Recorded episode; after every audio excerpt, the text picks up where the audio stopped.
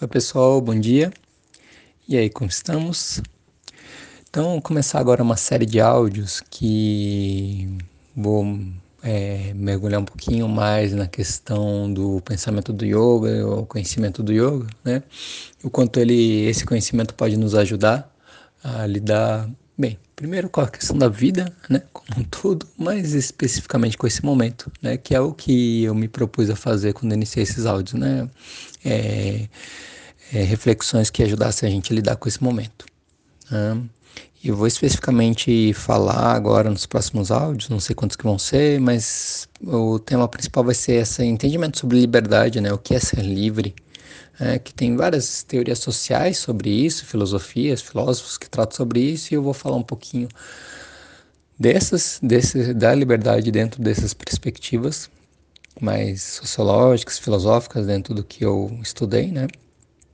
E em relação ao yoga, né? E como que o conhecimento do yoga, especificamente em relação a esse entendimento, pode nos ajudar a lidar com esse momento, tá? Mas antes de começar isso, eu quero falar um pouquinho é, da hidroxicloroquina, porque teve algo que eu esqueci de comentar no, no último áudio. É que você deve já você já deve ter escutado argumentos que ah qual o problema de usar hidroxicloroquina? Não vai fazer mal. Já tem gente que usa muito tempo contra malária lúpus há décadas que é utilizado esse tipo de medicamento etc etc etc né? E é verdade é um medicamento que já é usado há muito tempo né? É, para esses tipos de doenças específicas é... mas assim primeiro tem é, duas coisas né é, é a ideia de que ah, um medicamento que é utilizado há bastante tempo e não vai fazer mal. Não existe nenhum medicamento alopático que não tenha efeito colateral, sabe? Não existe. Sim, mesmo os mais simples, como um paracetamol, dipirona, aspirina, têm efeitos colaterais se for utilizado de forma indiscriminada. Né? Esse é um ponto. O segundo ponto é um entendimento muitas vezes é, é, equivocado que as pessoas têm da complexidade do que é a prática de saúde do que é o corpo humano, né? Enfim, as reações da, da nature, dessa natureza nossa, né? Que é o corpo humano, que ela é extremamente complexa. Então, o, a questão é a seguinte: o fato de, de, de funcionar contra determinadas doenças e, e, digamos, ter um, ter um funcionamento bom e poder ser utilizado com uma dosagem X, né, com uma quantidade X, não significa que isso vai servir para todos os organismos, né? É, nem para a maioria deles. Então, por exemplo, a qual, o que, que, tem sido veiculado em termos de estudos que relacionam a questão da cloroquina, hidroxicloroquina, junto com a azitromicina na, nos tratamentos com, das pessoas que têm Covid, é que tem potencializado os riscos de arritmias cardíacas, problemas cardíacos de uma forma geral, certo? Isso porque é, tem estudos já apontando que o coronavírus afeta também o sistema circulatório. Né? Primeiro, é, quando pensa na gripe, pensa em algo já que afeta primeiramente o trato respiratório, né?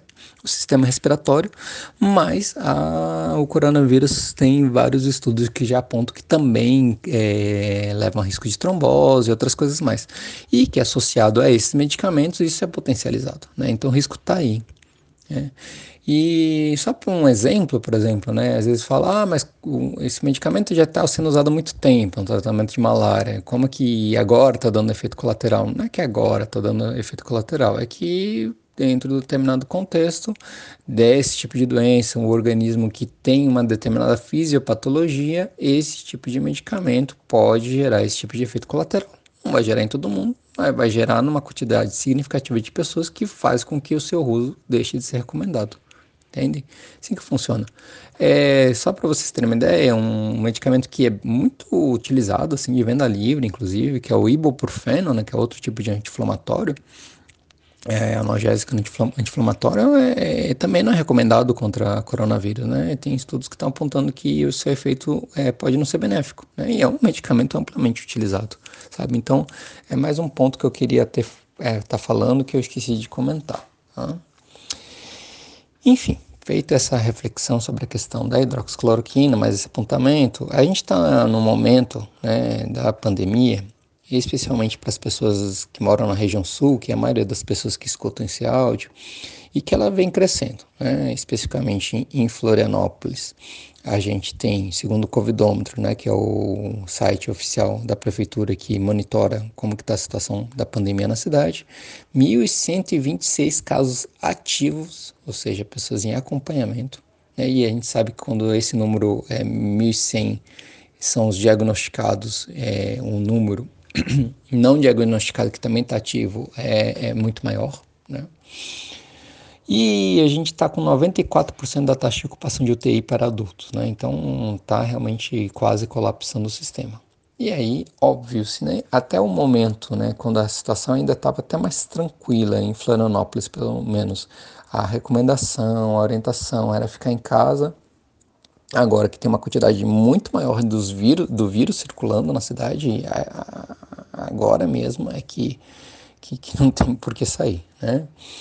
Outras cidades, né, que eu sei que tem pessoas de outras cidades já atingiram um pico e estão nessa expectativa, né? Já tem algumas que estão promovendo reabertura. É, e esses lugares onde já passou o, o pico, está diminuindo os casos, fica na expectativa se vai ter uma segunda onda ou não, que a segunda onda ou não, né? Que é algo que ainda, dentro do ponto de vista da epidemiologia, da ciência, não tem um, algo muito concreto, né? Muito certo assim, em relação de como é o comportamento dele. É, tem muitos fatores, algo bem é uma pandemia nova, então, enfim, né? Não sabemos. Agora, é, em relação à, nossa situação aqui, né, de Florianópolis, da região sul, a gente teve o primeiro momento de quarentena, onde várias coisas foram fechadas, né, teve um, um, algo mais restrito aqui em Santa Catarina, pelo menos. Aí começou a haver um afrouxamento e, e os casos estavam relativamente controlados até cerca de duas semanas atrás, né, é aí que eu estou falando especificamente de Florianópolis, estavam é, controlados. E agora vai chegar um momento onde o isolamento mais restritivo vai se fazer necessário, né, por conta do, dos números que têm aparecido, né. Estão ah, prevendo mais leitos de UTI, de UTI, enfim, tem toda uma movimentação para ver se a rede consegue absorver essa demanda que vai se aumentar. Tá? Mas de qualquer forma, a questão é: podendo, não tendo nada que se faça que seja essencial, você deve ficar em casa, né? Nesse momento mais do que nunca, porque a gente vai estar tá realmente nesse mês de julho, provavelmente até agosto, passando pelo pico da pandemia aqui na cidade. E aí um ponto que eu queria falar é sobre a questão dessa angústia de sobre ficar em casa. É, essa angústia sobre ficar em casa, né? É porque envolve assim sobre o que podemos fazer ou não podemos fazer, no caso, muito mais o que não podemos fazer, que nos angustia, no caso, né? o que nos é permitido fazer, para onde ir, com quem estar. Né? Muita gente gostaria de estar com pessoas é, queridas, próximas, principalmente é, pais, avós, que são é, grupos de risco e, e que daí a visita realmente não é recomendada. Enfim, tudo isso remete a uma noção e entendimento sobre o que é liberdade. Né? E dentro dessa noção do que é liberdade, tem várias discussões sobre o que é isso no campo da filosofia, da sociologia. Né? Eu, especificar, eu vou, né, não vou, tem vários tratados sobre isso. Eu basicamente vou falar sobre a questão do que é liberdade do ponto de vista da, do pensamento liberal, é, dentro do pensamento socialista, é, socialista comunista e dentro do existencialismo, assim, né? E obviamente comparando tudo isso e compreendendo é, essas perspectivas sob o olhar do yoga, né? Vou fazer essa comparação depois mais para o fim. Hoje eu vou falar basicamente da questão da perspectiva liberal, tá? Que é a mais predominante no mundo. Né? Dentro da questão do regime político, a, a democracia liberal, né, que é essa democracia repre representativa, onde você tem o direito de votar e de ser votado, né, onde todas as pessoas têm o mesmo poder decisório em relação à questão do voto, né, do direito político. Não importa Nesse caso, não importa, lógico, do ponto de vista econômico, sociológico, é muito mais complexo, assim, né? E a gente sabe das interferências de pessoas com dinheiro em relação ao rumo das eleições. Mas na hora da urna ali, cada um tem direito a um voto, né? Que é algo que nem sempre foi assim, a gente sabe na história. Né? Então tem essa questão do direito de votar e ser votado, as garantias individuais. Né? Ah, é, aquela frase que eu comentei dos direitos humanos, né? Todos são iguais perante a lei, né? Então a gente ter o direito de estar num regime jurídico assim, onde a princípio deveria, né, é, ser tratado de forma igualitária. Né? Ah, dentro do pensamento liberal é muito comum essa defesa da liberdade de ter uma propriedade. Né? A propriedade, ter uma propriedade, uma propriedade privada é visto como um direito natural, um direito inato do ser humano. Né? Tem tratados de John Locke falando sobre isso, enfim, de vários outros autores liberais a liberdade de adquirir, adquirir bens, né? de adquirir bens materiais dentro das regras do jogo. Você tem direito de acumular quanta riqueza for. Né? A gente vê casos de bilionários no Brasil e no mundo que têm fortunas assim completamente estapafúrdias, mas dentro do pensamento liberal. Isso tá ok, assim, se for dentro das regras do jogo, se não cometeu nenhuma irregularidade realmente é, que, que seja um crime, assim, a pessoa pode acumular quantos bens quiser, né? Então, é, defesa dessa liberdade de adquirir bens. Né? E de preferência num, num, contexto social onde tem uma mínima regulação, né? porque qualquer regulação já pode ser visto como uma um tolher, tolher a sua liberdade de, de fazer o seu negócio, de ter a sua prosperidade. Né? Então tem esse vínculo também sobre essa ideia do, do, do direito a ter sua prosperidade. Né? E então você tem que ter a liberdade de ter o seu próprio negócio, sem interferências, dentro de uma ideia de que o mercado se autorregula, né? que é uma analogia muito clássica do Adam Smith, da mão invisível do mercado. Né? E, é, evidentemente, envolve outras liberdades, como a liberdade de expressão. Né? Inclusive, tem uma frase muito famosa que é atribuída a Voltaire, até eu achava que era, mas eu fui pesquisar e não é. Né? Que ele que, que ele não, né? A, a biógrafa dele fala, né? Mas que resume muito o que o Voltaire pensava, né? E a frase é a seguinte: fala, posso não concordar com nenhuma das palavras que você disser, mas defenderei até a morte o direito de você dizê-las. Né? Quem a autora dessa frase, na verdade, é Evelyn Beatrice Hall, né, que fez uma biografia sobre o Voltaire. E, enfim, essa questão de direito de expressão, liberdade de expressão, né, é uma discussão que volta e meia né, permeia o debate público. Então, alguém faz uma, uma declaração é, que muitos julgam como é, absurda, ou mesmo assim uma, uma afirmação racista, xenófoba, né? e que brinca com minorias, né, brinca entre aspas, né, faz piada com elas, assim, e que daí ah, fica essa discussão, não, não, mas isso faz parte da liberdade de expressão, né? E aí, enfim, sempre tem essa disputa dentro da perspectiva política dos grupos. Né? Mas, dentro do pensamento liberal, a defesa da liberdade de expressão é algo, enfim, é quase como um direito absoluto. Né? Aí, obviamente, tem diferença entre, entre os liberais, né? não é um bloco homogêneo. É, de uma forma geral, liberdade, o limite da liberdade de expressão é a lei. Né? Então, se não ferir a lei, a pessoa pode falar o que for, pode ser a maior baboseira do mundo, mas ela tem a liberdade de dizer isso. Por exemplo, ninguém é preso né, por defender que a Terra é plana. Né? Um exemplo né, de liberdade de expressão. Né? Pode ser uma enorme bobagem, mas a pessoa tem esse direito de dizer isso. Né?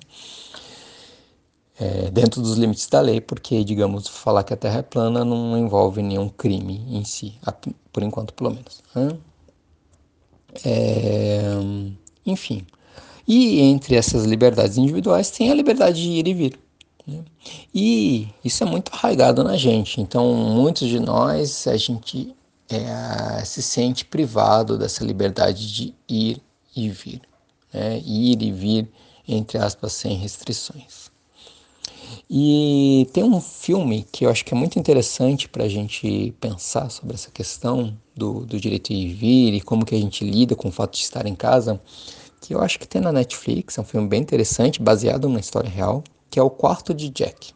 Né? A história basicamente é a seguinte, é um menino que mora com a mãe dentro de um bunker, que é o quarto dele, né? Só que ele sempre viveu ali. Né? Na verdade, a mãe foi sequestrada por um por um louco lá, um louco não, enfim, né, um, um maníaco, ele sequestra ela, prende ela no, no, no bunker, estupra ela, né, tem relações com ela e disso nasce o Jack. Né? E o Jack sempre morou naquele quarto, então para ele é o mundo dele. Aí a mãe faz tudo aquilo, né, se ancora nele, faz tudo para que aquela vida pareça normal, ou seja, tipo, o mundo é aquilo. O mundo é aquele bunker onde ele vive, é aquele quarto e nada mais, né? E no filme, pelo menos, né, o, o, o, menino ele sempre se demonstra bem, assim, sabe? No sentido de, ah, é hora de brincar, é hora de fazer isso, é hora de fazer aquilo, enfim, é, é ele brincando, assim, sabe? Ele tá vivendo a vida dele, né? Porque ele não tem a dimensão do mundo que tem fora daí, certo? Então, nesse caso, ele não tinha esse problema, essa percepção de sentir que a sua liberdade estava tolhida. Né? Aí, obviamente, a mãe dele, angustiada, tentando é, dar todo o amparo e carinho para fazer com que o menino se sinta bem, que essa situação seja vista como normal para ele, mas obviamente é, em todo momento há uma tensão em relação a isso, né? porque ela sabe o mundo que tem lá fora. Né?